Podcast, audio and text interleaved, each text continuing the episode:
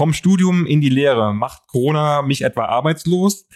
Das ist heute unsere Frage, die wir beantworten möchten. Und damit willkommen zu Technik aufs Ohr. Hier sind wieder Sarah und Eike. Hallo. Hi, und nachdem wir uns in Folge 10 schon mit dem Thema beschäftigt haben, ähm, ob ich mich nicht bewerben sollte während Corona, wollen wir heute die Frage stellen, ob ich, wenn ich jetzt quasi mein Studium frisch beendet habe, dann gar keine Möglichkeit habe, direkt in den Job einzusteigen, weil Corona mir gerade da einen Strich durch die Rechnung macht.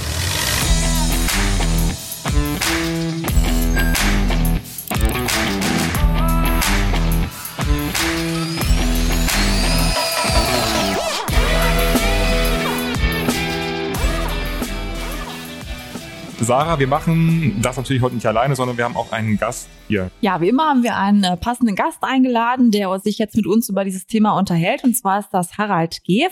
Er ist seit 2018 selbstständig als Personalberater für die Capera-Gruppe.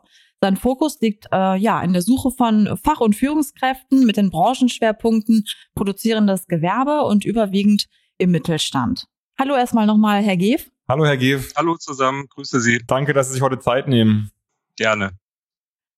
Ja, ich komme auch schon mal zum ersten Thema. Und zwar ist in der VDI Karriereberatung jetzt ähm, verstärkt aufgekommen, dass speziell Studenten anrufen und sich wirklich Sorgen machen, wie es nach dem Studium weitergeht oder ob sie jetzt ja erstmal keine Stelle finden und einen super Abschluss haben, aber durch Corona jetzt quasi erstmal äh, einen Leerlauf bekommen. Ähm, wie sehen Sie das? Also ist das tatsächlich aktuell so oder würden Sie sagen, ja, gut, Corona ist jetzt vielleicht mal so ein bisschen ein Hindernis gewesen, aber eigentlich stellen die Unternehmen doch jetzt die Ingenieure halt ein. Also die Frage ist sehr schwierig pauschal zu beantworten, weil aus, ich rede jetzt natürlich immer von meiner Erfahrung und der meiner Kollegen aus der Beratung, aber wir erleben da ein sehr heterogenes Bild in der Kundschaft. Da sind Unternehmen, die direkt nach Beginn der ersten Maßnahmen, Corona-bedingten Maßnahmen, äh, extrem betroffen waren. Brauche ich Ihnen nicht sagen, Tourismusbranche ganz vorweg. Da sind andere Unternehmen, äh, die auch zu meiner Klientel gehören, die haben bis heute noch keine großartigen Auswirkungen gespürt. Da ist das Geschäft relativ normal weitergelaufen. Ähm, andere wiederum ähm, haben sich rechtzeitig gewappnet und mit einem guten Krisenmanagement, aber auch natürlich den arbeitsmarktpolitischen äh, Maßnahmen wie Kurzarbeit es geschafft, die letzten Wochen ganz gut zu überstehen und äh, war natürlich auch da gezwungen, ähm, ja, Arbeitsorganisation entsprechend anzupassen, flexibel auf Homeoffice umzusteigen und so weiter. Andere, mit denen ich auch im Gespräch bin, sagen mir, ähm, bis jetzt ist noch alles relativ ruhig, aber wir, wir werden von einer Welle erfasst, die jetzt äh, erst die nächsten Wochen auf uns zurollt, weil die einfach in der, in der Liefernahrungskette ziemlich weit hinten sind. Haben Sie da Beispiele? Also wer genau ist da jetzt betroffen? Ich denke jetzt zum Beispiel an, an ein Unternehmen der Behälterbranche, die machen äh, äh, Bleiverkleidungen für Behälter und die hatten bis jetzt noch Projektaufträge, an denen sie gearbeitet haben und äh, jetzt äh, wird es langsam dünn. Ähm, die, die bereiten sich gerade erst auf Kurzarbeit vor. Insofern kann man die Frage nicht schwarz-weiß beantworten. Ähm, ist sehr unterschiedlich. Das spiegelt sich natürlich auch in unserer Auftragslage wieder. Ne? Es gibt äh, Kunden, die haben uns ziemlich früh gesagt, äh, jetzt lasst uns erstmal in Ruhe. Ähm, wir, müssen, wir mussten unsere Personalplanung des letzten Jahres komplett überarbeiten oder auf Eis legen, ähm, kurzfristig wie langfristig. Das hat uns alles durcheinander gebracht. Und äh, entsprechend gibt es jetzt auch im Moment nichts zu suchen. Andere wiederum ähm, haben gesagt, ja, äh, wir müssen das zwar alles mal auf den Prüfstein legen, aber es gibt nach wie vor äh, Führungs- und Spezialistenfunktionen, die wir besetzen müssen, die für uns auch äh, kritisch sind. Und ähm, insofern haben wir auch weiter gesucht und haben auch weiter Aufträge bekommen. Jetzt ist es ja so, in den letzten Wochen hatten wir gehört, dass gerade im Maschinenbau zum Beispiel, also das Rückgrat der deutschen Wirtschaft, dort sind starke ähm, Anfrage, Antragsrück, nee, Auftragsrückstände, so heißt richtig, äh, eingegangen. Ähm, wie bewerten Sie das denn in der Form? Also das ist ja das, was Sie gesagt haben. Also hier gibt's eben dann Kurzarbeit und äh, weniger zu tun. Aber können Sie da auch schon irgendwie abschätzen, dass es da wieder relativ schnell bergauf geht? Haben Sie da schon was gehört? Auch wieder so und so. Es gibt Unternehmen, die sehen schon wieder Licht am Ende des Tunnels. Ähm, andere wiederum, die jetzt beispielsweise für Infrastrukturprojekte liefern, haben auch kaum Einbußen gehabt. Und bei anderen ist, wird die Luft zunehmend dünn, ähm, weil das ist einfach eine logische Folge. Die hatten schon im Januar Projekte auf dem Hof liegen, also fertige, auslieferfähige Produkte, konnten nicht liefern, weil zum Beispiel nach China, mhm. konnten logischerweise auch nicht montieren, bekamen natürlich auch kein Geld und keine Folgeaufträge. Das ist dann diese, diese Kette, wo es dann am Schluss richtig äh, eng wird. Ne? Und da hilft dann auch keine Kurzarbeit und keine Überbrückungshilfe.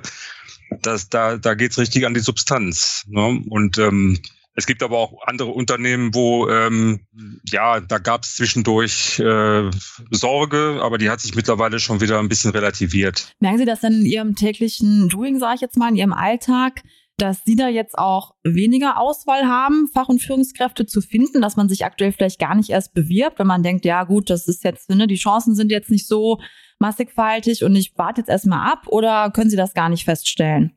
Doch, auf jeden Fall. Aber ich glaube, das hat weniger mit, der, mit dem Gedanken zu tun, dass die Chancen gegenwärtig nicht so gut sind und ich deswegen nicht aus dem Schatten komme oder mich erstmal zurückhalte. Nee, ich glaube, das hat tatsächlich was auch mit Angst zu tun. Ähm, sagen mir auch viele Bewerber, die wir jetzt direkt ansprechen, ganz äh, klar, äh, dass sie ähm, den Schritt, den sie eigentlich vor, vor ein paar Monaten gehen wollten, wo sie gesagt haben, ja, ich will mich verändern, dass sie das erstmal hinten angestellt haben, weil sie auf Nummer sicher gehen wollen. Na, das Risiko äh, eines, eines derzeitigen Wechsels äh, nach dem altbewährten Motto Last in, First out ähm, äh, scheuen dann doch viele. Insofern, ich merke das auch bei dem äh, Bewerberrücklauf auf unsere Anzeigen. Das ist im Moment ganz mau. Mhm. Ja, oder eben bei den Reaktionen auf die Ansprachen. Mhm. mhm. Wenn wir jetzt mal zu den Studierenden kommen, dann gibt's ja da vielleicht zwei Lager, die entweder sagen, naja, also egal wie es gerade jetzt aussieht, ich bin in meinem letzten Semester oder es geht jetzt zum Ende zu, ich schreibe meine Masterarbeit, aber ich lasse mich nicht beirren, sondern ich ziehe mein Studium durch. Oder es gibt vielleicht welche, die sagen, naja, okay, ich sehe, das ist nicht krisenfest, ich orientiere mich nochmal anders um. Das ist ja vielleicht auch möglich, dass ich dann nochmal den Studienschwerpunkt ändere.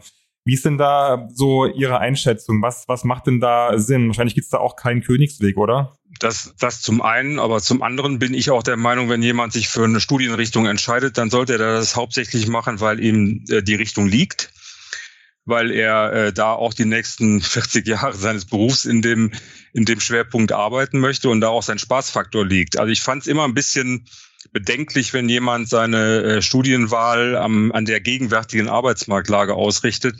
Ich glaube, der Schuss geht auch nach hinten los. Äh, da wird man nicht glücklich mit. Mal abgesehen davon, Sie kennen den berühmten Schweinezyklus. Äh, immer wenn man denkt, man müsste sich wieder anpassen, dann machen das andere auch und dann kommt, dann rollt die Welle an Absolventen dann zum falschen Zeitpunkt auf den Arbeitsmarkt. Also mein, meine Empfehlung für Studenten wäre immer das zu studieren, wo ihr Herz für schlägt und äh, nicht, weil sie sich, weil, weil die gegenwärtige Arbeitsmarktlage sich äh, negativ entwickelt, da äh, aus Sorge äh, äh, ändern oder äh, umentscheiden.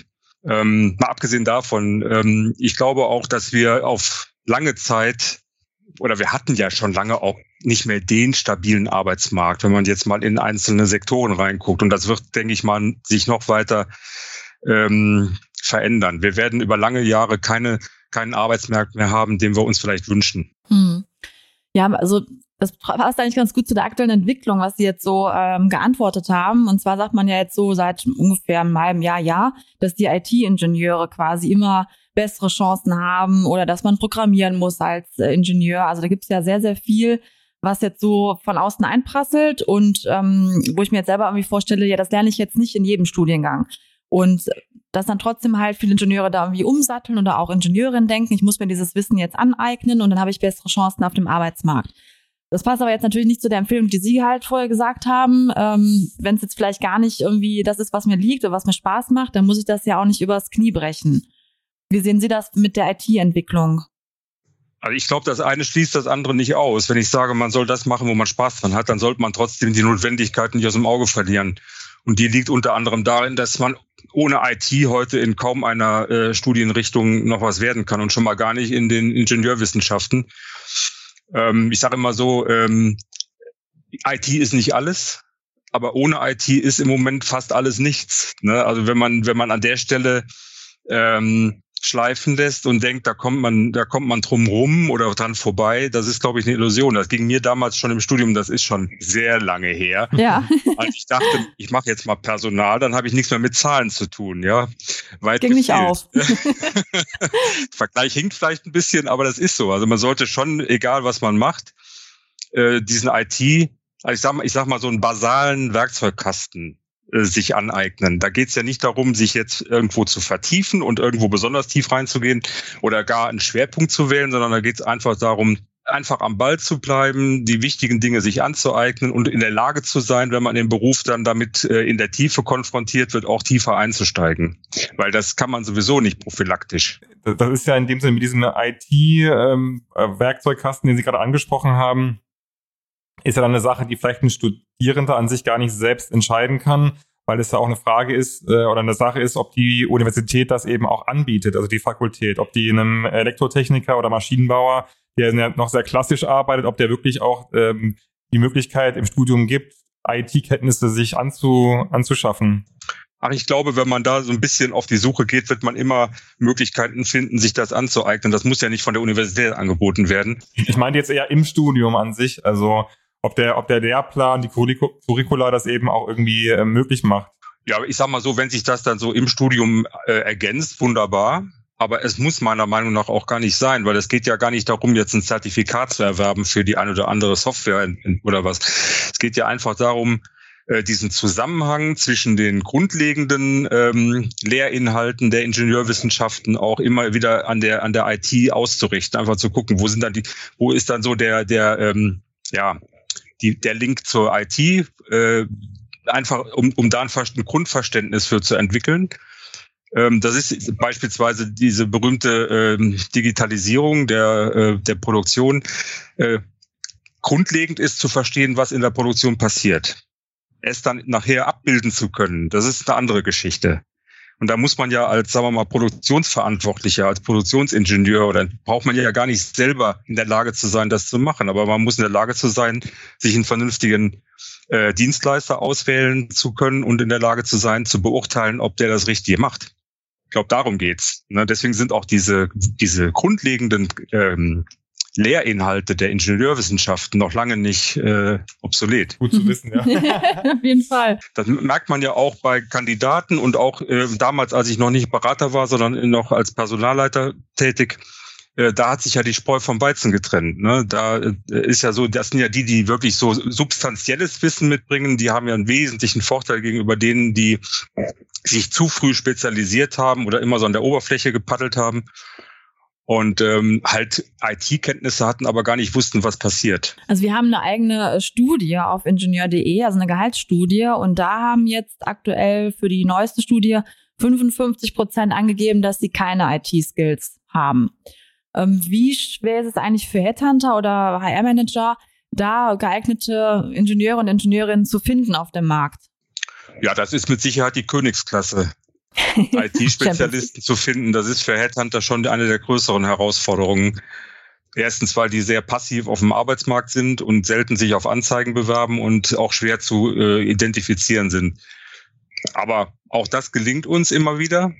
Insofern ähm, scheuen wir uns auch nicht, solche Mandate anzunehmen. Aber da, da droht natürlich, da gibt es gibt ja immer wieder zyklisch solche Branchen, wo, wo es dann, ähm, ja, wo man dann das Gefühl hat, der eine wirbt dem anderen die Leute ab. Ne? Da ist dann einfach viel zu viel Bewegung drin in der Branche. Ne? Aber natürlich ist das schwierig, passende Leute zu finden. Aber es gibt auch immer wieder Leute, die jetzt, sagen wir mal, auf den ersten Blick keine IT-Qualifikation äh, haben, aber einfach berufsbegleitend sich so ein ähm, so ein äh, fundiertes Know-how angeeignet haben in der in der IT, dass man sagt, du brauchst gar kein Informatiker zu sein oder Wirtschaftsingenieur äh, oder äh, Wirtschaftsinformatiker, sondern das reicht auch mit deiner Erfahrung. Mhm. mhm. Das heißt also, hier geht's dann auch äh, Richtung berufsbegleitend nochmal sich was äh, anzueignen. Ich, ich würde gerne nochmal auf die aktuelle Situation kommen und äh, auf das Studium momentan, das ja in der Form online stattfindet bei den meisten Unis.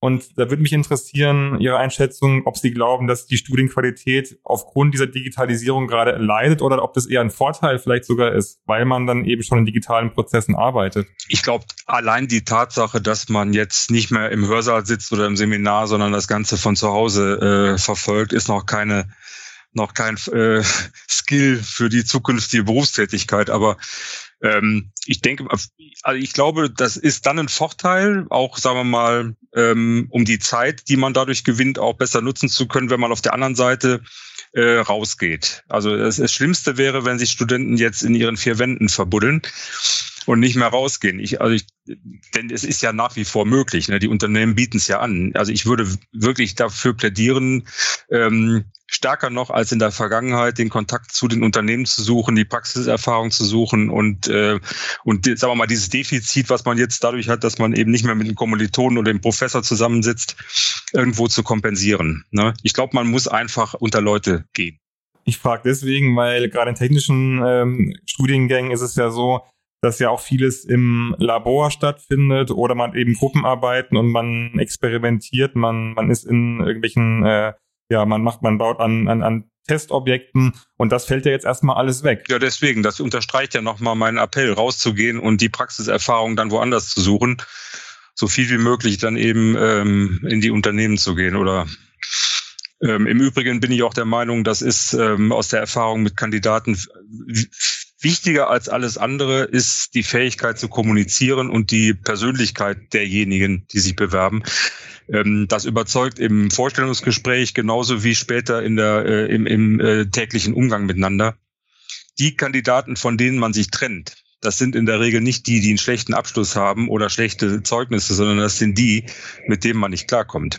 Ja, das stimmt. Also die einfach sozial nicht kompatibel sind. Mhm. Die, die, haben vorher schon Social Distancing betrieben, da haben wir, da haben wir von dem Begriff noch nichts den Begriff gehört. noch gar nicht.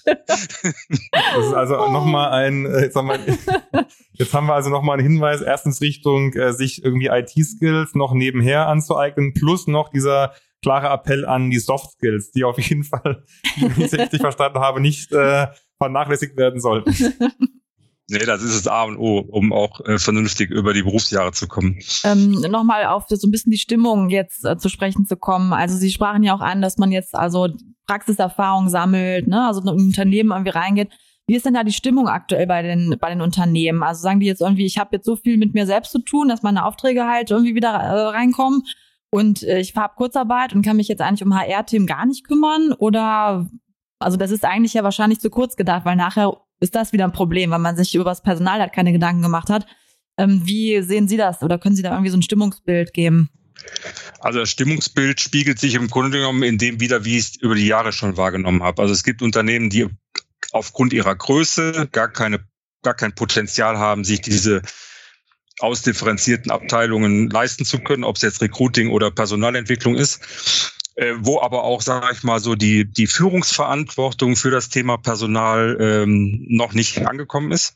Ne, ich sage einfach, auch Personalverantwortung kann man nicht delegieren. Das ist angefangen von der Geschäftsführung oder vom Vorstand geht das runter bis eben äh, ins, ins Recruiting.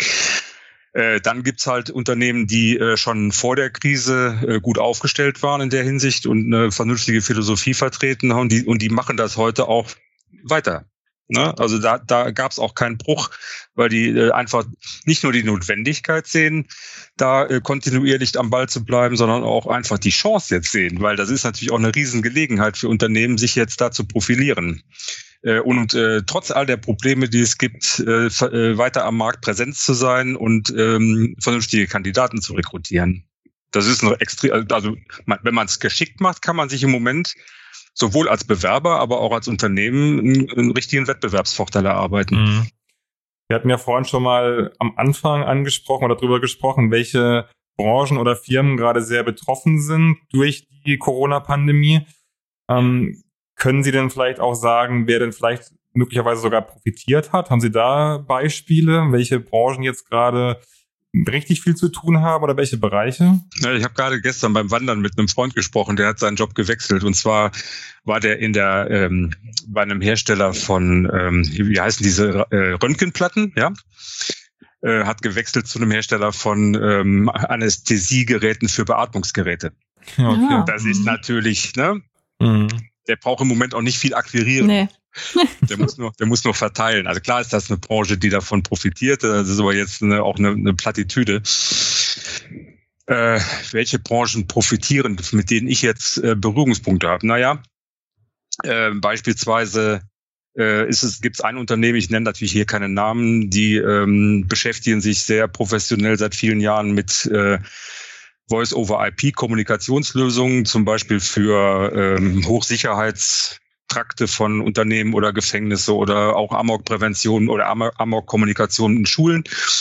Und äh, die haben jetzt auch äh, durch die Krise profitiert, weil einfach das Thema Distanz zu einem höheren Bedarf äh, bei Unternehmen zu äh, funktionierenden und ähm, redundanten Kommunikationssystemen führt. Ich glaube, da gibt es ganz viele Sachen, von denen, wenn man anfängt drüber nachzudenken, auf die käme man von selber gar nicht. Aber äh, da gibt's schon doch auch Branchen, die äh, natürlich davon profitieren. Und wen hat's dann noch besonders hart getroffen, außer jetzt, wie wir schon gerade gesagt haben, äh, die Maschinenbauer zum Beispiel? Naja, ich sag mal, ich, ich habe auch ähm, Kunden im Automotive-Bereich. Es wäre aber ein Fehler zu sagen, dass die jetzt Corona betroffen sind. Mit Sicherheit auch ein bisschen, aber die hatten ja vorher, vorher schon ihre Probleme.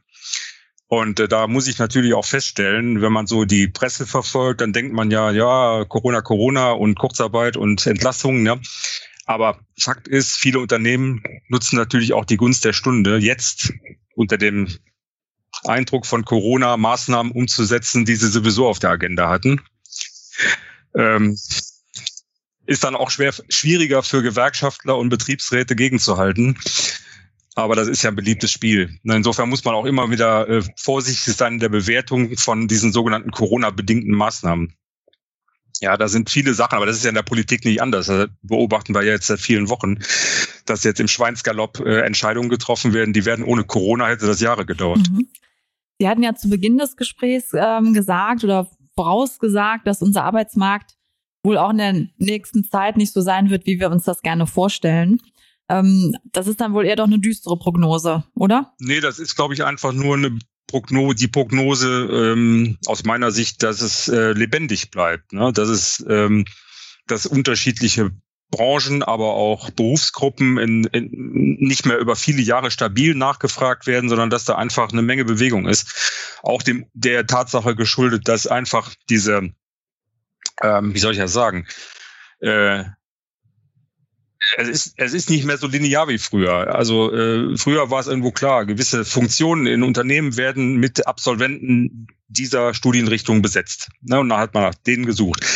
Das hat sich in den letzten Jahren schon äh, extrem ähm, aufgefächert und die äh, Quereinsteiger und äh, auch die Fantasie der Unternehmen in der Richtung ist ähm, größer geworden. Und ich glaube einfach, dass in der Hinsicht da mehr Bewegung reinkommt. Äh, zusätzlich natürlich dadurch, dass ähm, auch ähm, ich glaube, dass wir auch äh, in, in, den nächsten Jahren von einer konstant höheren Arbeitslosigkeit äh, ausgehen müssen als in, in den letzten Jahren. Und ähm, von daher meinte ich einfach, dass es, es, ist, es wird nicht mehr so ruhig, wie es vorher war. Aber das ist eine persönliche Einschätzung. Es kann sich natürlich auch anders entwickeln. Für mich ist auch die Frage, ich habe jetzt beispielsweise für eine Funktion Bewerber aus Spanien, ähm, hervorragend qualifiziert, äh, mehrsprachig, super Deutschkenntnisse und das macht richtig Spaß, mit denen Kontakt zu haben. Ist auch die Frage, ob in der Hinsicht mehr Bewegung reinkommt ne, was ich mir für die letzten Jahre schon gewünscht hätte, aber das ist ja auf einem vergleichsweise niedrigen Niveau dahin gedümpelt. Der wird dann vielleicht ein bisschen mehr werden.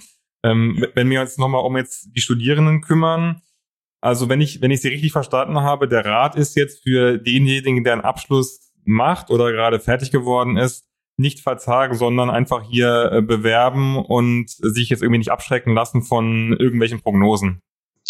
Ja, ganz klar. Ähm, es gibt ja so eine Idealvorstellung, wie es wie es laufen kann. Ne? Man studiert was, wo man Spaß dran hat. Weil man Spaß dran hat, ist man gut in dem, was man macht äh, und wird dann quasi äh, und diejenigen, wo man dann äh, für die man arbeiten möchte, die werden von selber auf einen aufmerksam. Das ist ja die, so die, die, die Idealkonstellation. Und ich glaube aber, dass da immer auch ein Stückchen Wahrheit dran ist. Also wenn man äh, das macht, wo, wo man für brennt, ne, das ist ja äh, beginnend in der Schule, aber auch im Studium dann, dann ist das im Grunde genommen ein Selbstläufer. Ja, und ich glaube, die, die ähm, mit der, ich sag mal, nicht mit der richtigen Begeisterung dabei sind und das, das Ganze dann so versuchen, taktisch zu kompensieren, indem sie ein Studium wählen, was dann vielleicht gebraucht wird, wenn sie fertig sind. Klar, die stehen auch nicht alle auf der Straße, aber ich glaube, die tun sich wesentlich schwerer. Und das zieht sich ja, das zieht sich ja durch. Ja, klar. ja, das zieht, das ist ja dann auch, äh, weil das, sagen wir mal so, die, diese, diese Denke, ja, die endet ja nicht mit dem Übergang vom Studium ins Arbeitsleben, sondern diese, diese Operationalisierung, das, das Taktische, das geht, das geht ja dann im, im Berufsleben weiter. Und mit so Leuten arbeitet auch die Personalentwicklung nicht gerne. Meine Erfahrung.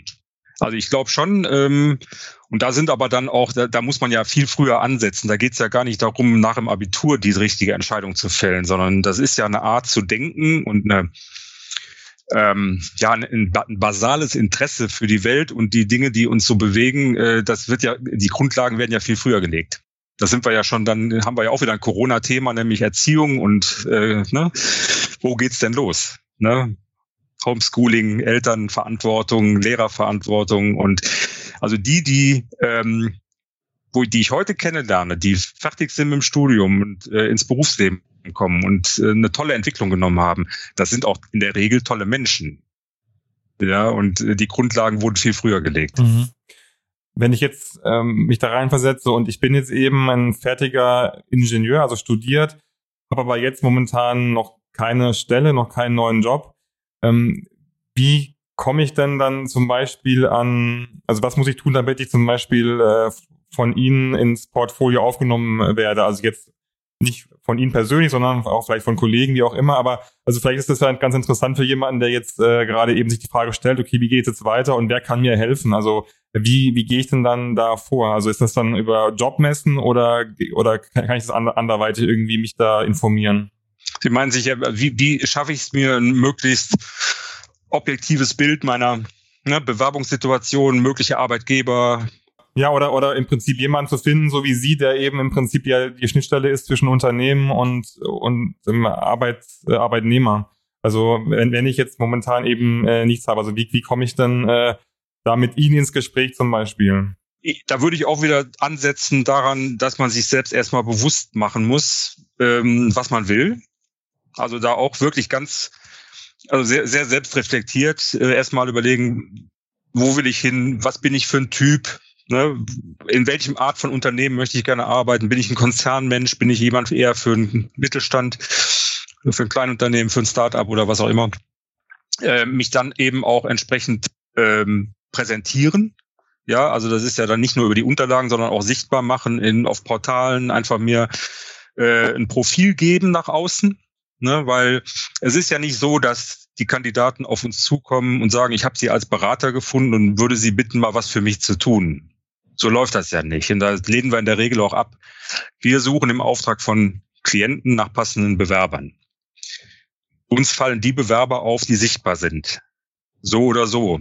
Äh, und die auch, die auch ein klar konturiertes Profil haben. Äh, heißt sichtbar bei Zing oder LinkedIn oder wie meinen Sie das genau? Ja, zum Beispiel. Oder Referenzen haben. Ne, das sind halt die Portale, auf denen wir uns auch rumtummeln. Klar. Äh, wir, ne, wir gehen auch mit dem Talentmanager und äh, machen eine äh, entsprechende Kandidatensuche darüber. Und ähm, es ist leider immer noch so, dass viele Profile sehr ungepflegt sind. Also jetzt nicht ungepflegt vom Äußeren, sondern ähm, vom Lebenslauf. Das sind dann so mal angelegt, aber aber so so lustlos. Ja, also man merkt schon, ob jemand da dran ist und ähm, äh, halt zeigt, was er kann und was er was er will. Auch ganz wichtig. Ne? Und das spiegelt sich dann in der Regel auch wieder, wenn man mit den Kandidaten äh, live und in Farbe zu tun hat. Das sind dann auch wiederum die Leute, die ein, die ein, die ein gutes, äh, ein gutes Selbstmarketing haben, die wissen auch, was sie wollen. Ne? Das ist, mit denen kann ich auch viel besser arbeiten. Ne? Insofern, aber äh, sage ich auch die Krise jetzt, ne, die ist auch halt auch für viele, die jetzt auf dem Sprung sind, aber vielleicht auch noch nicht fertig, sondern sich jetzt ein Praktikum suchen, um noch mal ein bisschen Erfahrung zu sammeln, ist im Moment eine, eine echt gute Chance. Ne? Also da kann ich nur aufmuntern, auch ranzugehen. Ja, ja ist das ist doch nochmal ein guter ne? äh, Tipp zum Schluss. Ich glaube, wir sind nämlich am Ende. Oder hast du noch eine Frage, Sarah, die noch loswerden möchtest? Also ich fand es jetzt auch ähm, wirklich gute Tipps für unsere ja. Hörer und Hörerinnen. Und ähm, ja, wünsche auf jeden Fall jedem da draußen viel Erfolg. ja, schließe ich mich nur an. ja, bedanke mich auch für das Gespräch. Danke, Herr G., für, Danke für die Zeit.